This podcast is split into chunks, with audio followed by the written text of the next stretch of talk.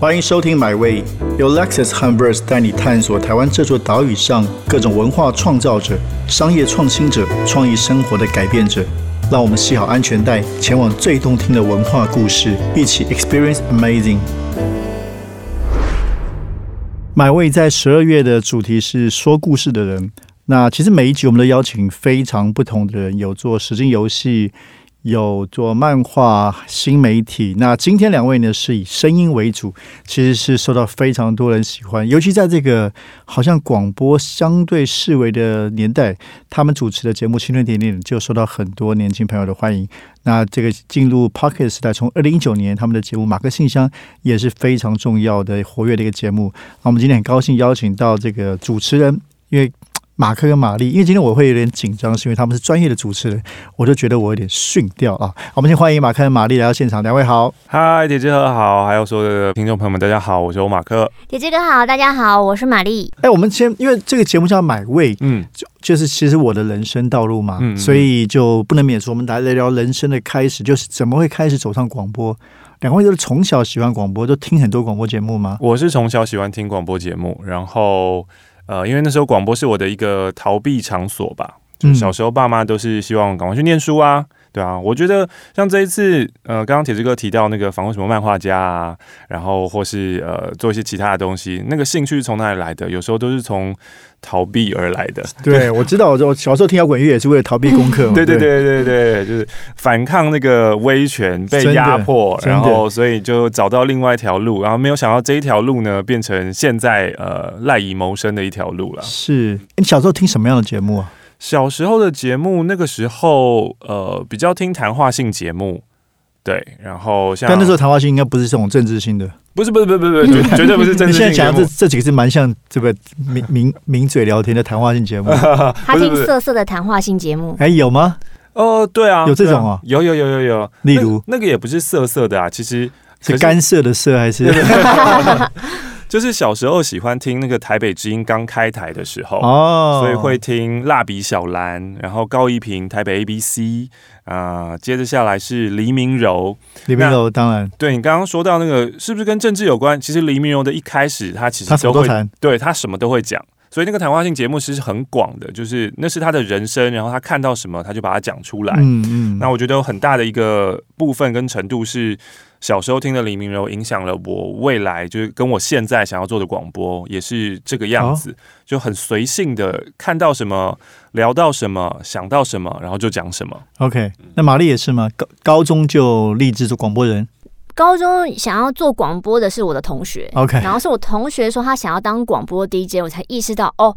有这个职业哦，那后来是到大学，因为我大学念的是影传，OK，那就开始找打工啊，或是会用一些人力网站的时候，然后发现那一年飞碟电台跟人力网站就直接用他们的履历表做合作，你可以只用使用直接使用样板的，然后去投 DJ 的履历。我想说，哦，没事，我就试试看。然后没想到就上了，嗯，没有刚刚那一个很很激情的青春作为背景，就是这样误打误撞进来。哎，但马克没讲你怎么进入这一行，从喜欢到进入一样啊，也是从打工开始，不是不是，也是那个时候办了 DJ Search，因为我觉得那个年代其实你如果要往前讲，一定都是。跟这个历史渊源有关系的啦，你要讲到那个美台关系，然后威权开放，然后开放天空政策，因为原本的广播这些都是公有频道嘛，然后直到了九七年那个时候，真正比较多的商用频道开始，就是民营频道开始做商业电台，那新的商业电台呢，呃，会打破了蛮多老广播人的界限，包括以前的广播人。讲话应该是要这个样子，就是讲话会很很字正腔圆。但你也蛮字正腔圆，还是有学过，有训练过。不算是真的有训练过了，我觉得我现在的讲话都还是跟真正的老广播人差蛮多的。是，对。那后来呢，是因为这个开放天空政策以后，那新的电台就会开始玩一些花招，想说，那我要甄选一些新的人，新的 DJ，我不要再用就是呃讲话很古板的广播人，会有什么新火花。所以那个时候很多电台都在办 DJ search，所以一开始也是呃 Hit FM 这个音乐电台新成立的时候办 DJ search，哇，那个时候。排队从杭州南路就排排排到忠孝东路，好长。然后那个时候我才高中生吧，十七岁。OK，所以我就听到我很跃跃欲试，我想要我就是要去当这个东西。可是因为他什么东西，DJ DJ，哇，十七岁就应征，对，然后可是因为还没到十八岁，所以不行。然后隔了一年以后，飞迪也做了这件事情。然后那个时候我已经十八岁了，所以我就很开心。我说：“哦，现在我满十八岁，我就可以。”所以其实我在高三的时候先丢了。呃，在那个年代还要靠拨接才能上网，然后填完了表，然后送出，然后接着下来就去考联考。考完联考以后，然后再呃，飞迪要告诉我说：“哦，你有填这个报名表，那这样你要不要来面试？”这样子。然后就很幸运的经经过面试，通过面试，然后就成为 DJ，从十八岁一直到现在。十八岁那时候开始在飞利，开始自己主持一个节目。对对对对，就做一个音乐性。本来交付的任务是音乐训练，那个时候的音乐电台比较比较合胃口。嗯哼。对，然后所以就是说，给你一个音乐性的节目让你做。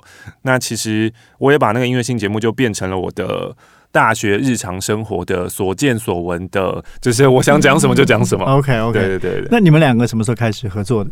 就我进飞碟电台那一年，我好像是晚他两三年，所以你是已经算是学长那时候做了三年。那个时候是因为，哎，对他们需要一个控音的来带他。因为因为我们进去我们就不会控音，然后那时候可能就觉得说，哎，我们因为我们是我还有另外一个男生，他当时他叫 George，一男一女，可是又怕两个人太菜了，好像有个前辈来带，所以就请马克跟我们一起。所以一开始我们是三个人一起做青春点点。关于这个名字也可以讲一下，就是现在他叫玛丽，他从一而终就叫玛丽，然后那个玛丽也是旧时代一个很好笑，就是。就是购物频道，那个杰克就真的太神奇了。娜塔莎怎么会这样？然后因为以前高中的时候，我跟我同学就互相模仿，说：“哎呀，那个什么什么过来，就互叫英文名字。”可是不知道为什么到最后只有我继续叫玛丽，然后其他那些约翰、娜塔莎什么都不见了，都他大家就玩完就没了。可是他就一直叫玛丽到现在，而且这个玛丽其实害了，哎，不是害了，就是影响了很多其他的人。是因为刚刚说到另外那个主持人为什么叫乔治？铁志哥应该也是经历过的，所以我一讲已经知道那个时候的现金卡叫做 George and Mary，所以那个那个男的主持人就配合他，所以叫 George。然后我以前也不是叫马克这个名字，也是后来为了要跟他一起主持，然后也是配合他，都为了他，对对，然后改成一个马开头的 Queen Mary 哈，玛丽女王，不是因为玛丽真的太好记了嘛，就觉得很好讲，那其他人就改过来，我们一起好记。嗯嗯嗯嗯，那。就做到现在，这个马克与玛丽做了多久？马克与玛丽十几年，嗯，十零三年到一七年，四年到现在十十七。我都是从我二十岁直接看我现在几岁就加上去。现在看起来二十五岁啊！哎呦，哎，讨厌！但是我们已经做了十七年了。嗯，我二十嘛，对啊。哇，所以这一路走来很很不容易。你们有一个特色是，你们跟这个听众的社群经营算是很厉害的，是吗？大家都就是社群对这广播怎么去强化跟这种 听众的连接性啊？毕竟这么遥远，但你们这方蛮成功的。我不敢说我们的订阅数跟比如说粉丝追踪数很惊人，嗯。但是我觉得我们的粘着对啊，我就说这个一个社群群粘着度是很厉害的，因为那就是我用十七年的青春换来的。现在 KOL 花了多少时间在跟他亲爱的粉丝互动？顶多三年五年，可是我们是十七年，从一开始每周末四个小时，后来变三个小时，变每天两个小时。不管怎样，我就是每天会跟你见面两个小时。可是很多广播节目也这样子，但你们好像做的特别好，这种粘着度。好像我觉得差别是。呃，要跟同样的领域跟量级来比较，所以假设我们今天是跟 KOL 来比的话，那么其他 KOL 他们没有这个每天被绑定两个小时现场的，所以那个他们可能连接不起来。但如果跟其他的广播人来比较的话，广播人又没有在做网络或是社群的这些东西，OK，所以我觉得好像在我们就刚好看。跨在这两个中间，然后取得了解这个蛮关键的平衡吧。你的意思说，其实你们很与时俱进，对不对？零三年的时候做做广播，开始做做做，嗯，然后等到社群越来越发达，你们也很善用社群的各种的工具、社交媒体等等。我觉得我们蛮慢的，如果我们更有概念的话，应该要更早一点。对啊，我们其实都是到很后期的，因为其实 Facebook 在一出来的时候，我就已经开始在玩了。对，可是我真正成立粉丝团，好像已经是。一三一四，然后他就更晚，他好像而且是他逼我在广播节目现场说，现在就是要成立粉丝团的时代，所以所有东西都是我帮他设的。对，然后是分开的粉丝团。对，当天当天的节目内容就是我们一起帮我的粉丝团想名字、想名字、挑头像，这样。对对对对。所以我觉得有很多的事情是，呃，现在看到我们都是以前的听众，他们跟我们一起创造出来的，然后不是，呃，我觉得最。如果要说真的有什么样的差别的话，就是一直到现在，我们的马克信箱，我们的内容都还是由听众产生的，就是所有的所有 content 就是 generator 都是都是听众。你聊一下马克信箱，对没有听过的听众朋友，你怎么去介绍马克信？这个马克信箱也是大家很厉害的。马克信箱是一个特殊之处在哪里？回复听众手写信件的单元一个节目，那我们就邀请听众可以把自己生活当中的事情给写下来、记录下来，然后贴上邮票寄到马克信箱来。那我们就会在马克信箱呢，呃，念你的信、读你的信，然后回复你的信。那所以这个很会很老派，听起来非常老派，可是又会因为呃科技跟数位的关系，它又变成像是一种科技数位树洞。就是你投进来了以后，那就是保留了你那一瞬间的情绪。是我们什么时候会想要写信？大部分都是不顺遂的时候、不开心的时候，真的，或者生气啊，不知道跟谁讲的时候。对，然后你就把它写下来吧，把情绪抒发下来，然后丢进来。那又因为太多人丢了，所以现在这个信箱呢，已经累积了。我们现在还在回去年疫情时候的信，每一封都回吗？哦，我们每一封都会回。对，手写回吗？手呃，不是，就是我们每一封会在念嘛，对，会念。对，然后如果你有附回邮信封的话，我们就会手写回回信给你。而且我相信有很多人想要收到我们的回信，可是年轻人完全不知道回邮信封是什么，对，所以都没有办法附回邮信封，因为他没有概念，只觉得你们都说要那个啊，那个到底是什么这样。所以最多的时候有多少信啊？最多现在一个月大概大概 roughly 两三百。没有点过，因为那个信箱的信一直炸出来，一直炸出来，像一个聚宝盆一样，就一箱还在回去年的。对，现在还在回去年的。然后我们的 podcast 的经营方式也很奇怪，我们 podcast 呢就是把呃以前，因为我们呃会先把这些信在 YouTube 的频道上面毁掉，所以呢，我们的 podcast 在在放上去的集数其实是两年前的。YouTube 的哦东西，时间差差这么多，对对对对对对对，所以等于是你在 Podcast 听两年前的我们，然后这个都不知道怎么了，对，那个那个听众都现在已经不知道怎么了，对，然后那个回信可能又是一年前，所以可能有三年前时间差，然后你听了 Podcast 三年，然后又回到现在，现在 YouTube 是一年前，然后有时候你听我们节目又是现场，所以那个时间轴是非常非常错乱。为什么？这是你们刻意的吗？我觉得不是刻意的，呃，但是最后会变成好像就是这样做，蛮蛮有趣的。对，因为反正它既然是一个时间胶囊嘛，那就是你何时去萃取出来，那个是会变成一个很有趣的东西。也就是我在今年，呃，在听到大家说疫情很惨，然后呃，还有就是很多来信告诉我说，希望马克的股票可以赶快涨回来。那个时候很好笑啊，可是你看现在早就涨超过了。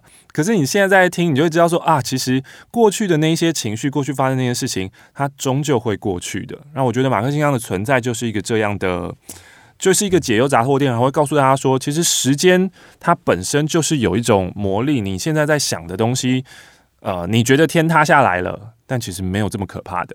哦，这个这么两年时间差确实很特别，因为我们自己有做另外一个节目，跟蔡瑞山做一个青鸟 search 谈书的。也是先在脸书上做直播，然后大概两周左右会上 podcast。嗯，但你们这个两年，对，而且你们是关于这种个人的故事，对。所以前一阵子好像有听众说，马克最近在办婚礼，就是他说他办婚礼可能很忙啊，很多事情在正在就是焦头烂额啊，然后夫妻的经营之道，那不知不觉他现在都已经结婚多久了？有时候在听节目的时候会是一个，对啊，你们故意把大家的时间搞乱了。我自己，我甚至自己都会觉得，在听的时候，我每次都像是一个新的听众。就算这些东西是我录的，我自己剪的，然后我听了非常非常多次了，可是隔了这些时间再重新听，我就觉得哈，怎么会这么这么好笑？我自己都觉得，我自己觉得哈啊，我我以前有说过这种话。你们这个魔力有多厉害？有一个故事，因为后来我们没有见面，没跟你们说过，就是我我 Verse 的第一任的设计师，很厉害的一位女性设计师。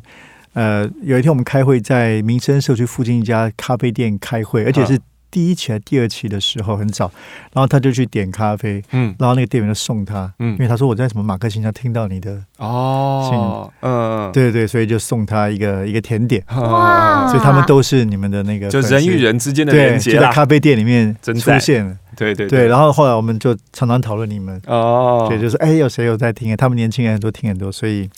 很厉害，好，那两位都是有做一些，除了你们主持节目之外，还有做一些跟声音的工作，不管是这个现场的主持或者是配音，所以这个也是你们很喜欢，或者你觉得发现自己声音是一个很好的跟大家沟通的工具吗？嗯，一开始是因为哦，我喜欢广播，然后真的美梦成真做了广播以后，那我就希望广播可以一直做下去。可是后来发现广播的薪水实在是太少了，它。他没有办法支撑一个人的工作，是对，所以我就一直在想说，那我还有什么东西可以做？那同期的那个时候，另外一个 DJ，然后他就是在当广告配音员，所以我才知道说，哦，原来广告配音员是活得这么滋润的一个一个工作，然后全部都是领线，然后他可能呃就可以年薪百万这样子，在那个时候这样，所以我就一直很希望也可以就是进入这个行业。那后来就有机会可以。呃，也当配音员，然后也是真正开始当了广告配音员以后，我才知道，哦，原来声音是怎么一回事。原本小时候都会觉得，呃，被称赞说声音好听，或者是像刚刚铁志哥说，哦，你你发音其实也蛮正确的啊，什么？从小就这样。呃，对，但是其实真的是到到了进到广告配音员，开始学配音跟学声音这件事情以后，才会知道说，哦，no no no no，以前那些东西都。别人的称赞那只是客套，对，都是客套话而已。就是真正进入到声音学习的时候，才发现哇，声音的哦很深啊，就是对学习很多。那玛丽呢？但其实我很多工作就像他说的，他常常说我是一头牛，就是没有人在后面打我，我就不会动。所以原本我进入广播这个产业，哎，你看我大学念影传，我就毕业制作很理所当然，我就做广播，我也不用拍片，就毕业了，然后有工作就进来了，带状就。广播人薪水很低，没错，但是就是最低限度的生活，我就觉得这样也很好。但是后来就是因为飞碟电台有桃子姐，然后桃子姐就看到我，她就觉得你还可以做很多的事情啊，你爱画画，你就多去画一些插画，你会写作。那当时她开办姐妹淘，那你就来我这边写专栏、写文章。那你你你可以去主持啊，你在广播主持，你应该往外探啊，你去主持记者会啊，就是外面的世界是桃姐一步一步把我往外推出去，让我去试。不同新的东西，了解。那如果今天铁志哥邀请你说，哎，那既然这样的话，我也来鞭策你一下，来 verse 写个专栏怎么样？啊，先不用。看不起我，就我不是桃子被看不起，是不是？不是不是，因为他他对于所有的邀约的 by default 都是拒绝。哦。就像今天要来买位，然后他也是 by default 就是拒绝，就是就是我把他拖过来的。其实我就是一个。No girl，我的那一届就是什么都先不要，先不要，所以他就是在旁边会帮我转开我按钮的人。那你最近忙什么？最近就是因为刚好疫情趋缓了，所以很多的记者会跟活动就又开始。排山倒海，那你都不会说 no 哦。这个时候呢，就有一个经纪人的角色。嗯，这个经纪人呢，他的经纪人也蛮奇妙的，就是大部分呢都会把工作先接下来以后，然后再用告知的方式跟他讲说。你这一天要做什么？被被亲戚安排啊？对对对对对，就是我后来他已经放弃询问我了，就是我会直接发现我行事 啊，全满，怎么又有个记者会啊？怎么又这个东西？但是都已经安上去了，我也没有办法。哦，我们今天还在讨论有个活动要找主持人，哦，真的啊，研究一下。我我被他，我都被身边人发现要怎么使用我的那个手册。那。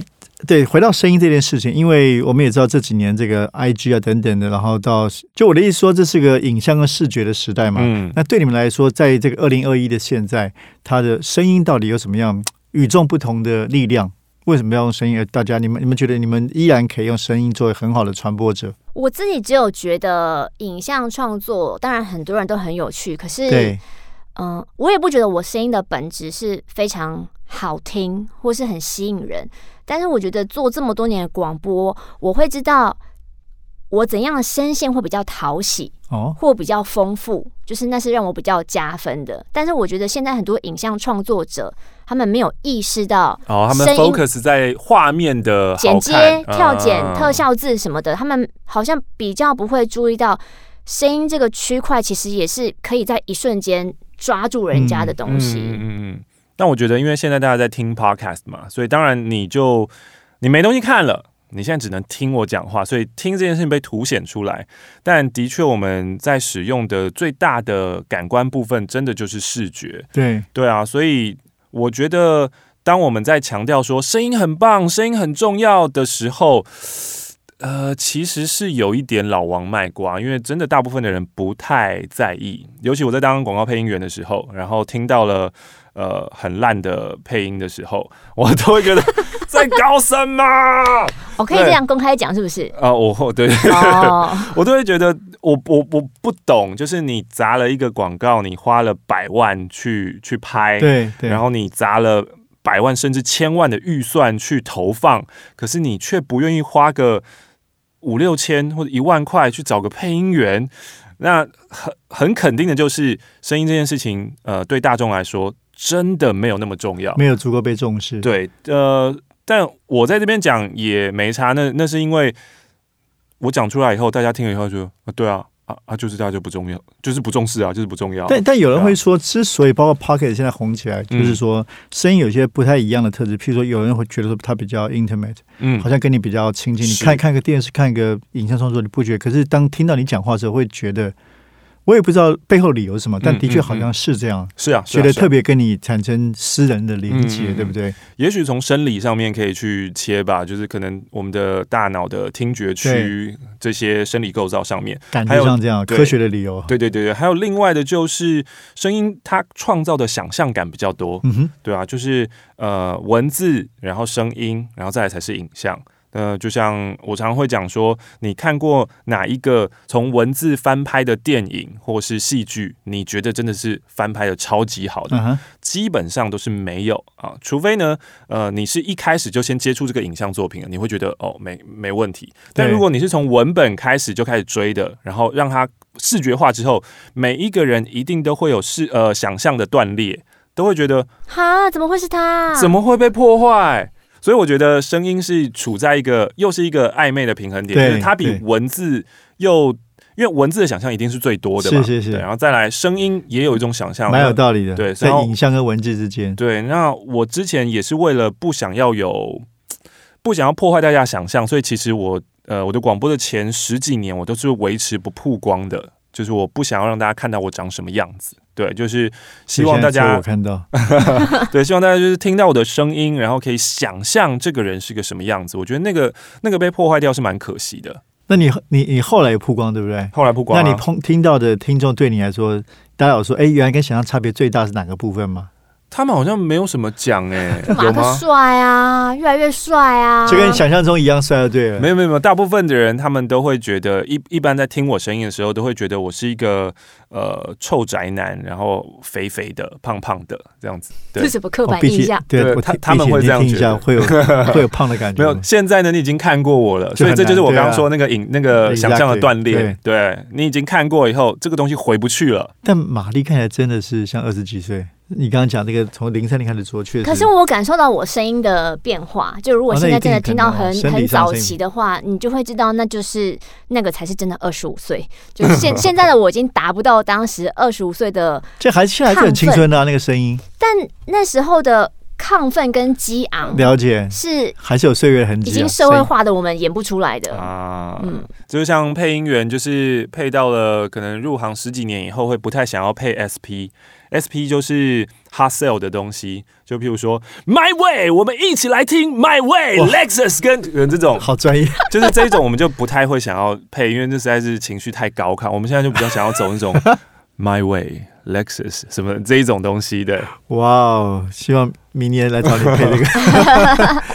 那再谈回来谈严肃一点，就是说你们经历过这个以以相对年轻的时代经历过从广播到 podcast，那 podcast 从二零二零年初在台湾引起了蛮大的使用者啊，然后商业投入，怎么看这个事情啊？那你们心里面应该百感交集吧？嗯。因为我是从零四零五年那个时候开始听 podcast 的，然后那时候很早，对对对对，很早。我也是很非常早，差不多那时候在，因为在零六零在美国做的时候住就开始听，所以是从那个时候在在听国外的一些东西，对对对。然后没有想到他突然会复兴，嗯，就是在啊，我我也是吓一跳。所以其实，在做广播的过程当中，我一直都知道有 podcast 这个东西的存在。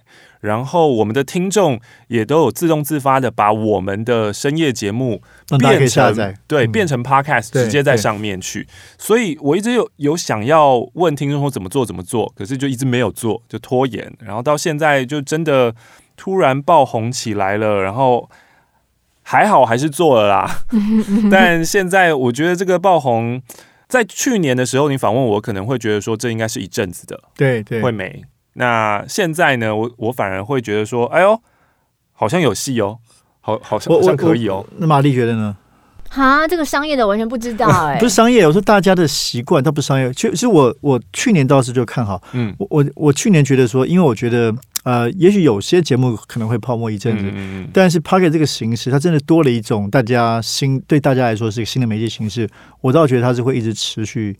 下去的，嗯，因为以前过去台湾的朋友不像美国 p o c k e t 已经红十几年，台湾朋友可能不知道，哎，有这种玩法，你可以随时下载你喜欢的节目来听，嗯，那现在应该已经变成越来越多人。习惯的事情了，嗯，可是我只是好奇，不晓得其他的创作者还会持续做 podcast 多久？对对对，就个别节目可能不一定。嗯，就是现在如果真的要让 podcast 走久一点的话，当然从我觉得从呃出资方是很重要的啦，就是有没有有商业模式的问题？对，那个商业模式的问题，因为目前就是它没有分润嘛，它你一定就是要靠品牌赞助嘛。对对，所以呃，经过从去年到今年这一年，然后我觉得品牌商现在。转不能说很快，可是他们有看到这个，所以他们去年投了非常非常多钱。是那未来还行不行呢？经过这一年以后，他们的转换率还能够维持住吗？因为这个很现实，如果没有的话，我就不要再花钱在这上面了。虽然这个相较于投其他东西便宜很多，对对对。然后另外有没有办法让？孩子们，也就是高中生们开始听，我觉得是一个关键。嗯，就以前在做青春点点点，然后一直做到现在，然后就会发现这些孩子们跟我们一起成长，然后他们会长大，他们会变成有购买力的人。对，所以现在我们等于是在呃享受这一些长大的孩子们，因为他们有了购买力，所以每次我们呃也许要卖什么东西，或是呃厂商来置入什么的。表现都会非常的好，会让那个厂商吓一跳。能不能就是呃有下面的心血？我觉得这是很重要。我们要培育我们的新生代，对要培育。对，这就是说你们现在觉得你们的听众，我觉得这个问题对你们特别有意思。就走过将近二十年，你们现在的主要听众，你大概知道，还是跟你们一起成长，还是有很多的二十岁以下的年轻人。二十岁是偏少的，嗯，要讲的话，其实现在最主要的是跟我们年纪差不多的，也就是呃二七到三十多岁多岁这个，然后现在有追上来的是要呃拜 Podcast 复兴之赐的，就是新的年轻人比较从这个大学毕业后，然后到二十七岁这这一段，然后现在也已经齐头并进了，所以他们两个差不多就是三十几趴这样子，然后其他两端就是比较小一点点。好，最后一个问题，就不管是声音这个形式比较比较广义的这种声音的形式，或者是像你们，其实马跟新疆在回复信也都是在用声音在说故事嘛。嗯，所以对你们来说，用声音说故事力量是什么？声音说故事应该还是像之前我讲的那个想象力有有差别。OK，像最近的马克信箱有几个是他们在叙述的时候，他没有。没有指称，没有直接说他的性别是什么，所以就当这个剧情后面那个故事发生到后面，然后是一个翻转，发现哈，原来是男生的时候，或者哈，原来是女生的时候，然后我那个原本的想象完全被破坏掉的时候，那个是蛮有趣的。是是，所以我觉得声音就是说故事，呃，在于你如果你故意的遗漏些、刻意的设计一些呃某些东西不要去讲的话，也会是蛮有趣的一个故事。那玛丽呢？对你来说？我觉得我们说故事的魔力在于，因为我们可能做广播一起合作太多年了，所以我们要彼此丢出不一样的声音角色的时候，是很快就啪那个都会出来。嗯，所以同样可能是一个故事，或是同样是一封信，也许他把他的人生故事同时寄给了两个频道，嗯，但也许在我们频道会有很。超乎他，可能会有四五种角色在他的信里面，对，穿梭在其中。有时候我好像也会不小心搞错那个来信的性别，所以他可能明明是一个女生，可是我用男生的信，呃，男生的声音念他的信，就是会有一种反差。我觉得就是听我们频道声音特别魔力的地方。OK，好，今天非常感谢我的声音的前辈 马克与玛丽来到节目现场，跟我们来分享关于声音说故事的力量。再次谢谢两位，谢谢，谢谢志哥。这趟旅程已经到站了，感谢你的收听，也让我们一起期待下趟旅程的风景。别忘记订阅买位。本节目由 Lexus 和 Verse 文化媒体联名出品。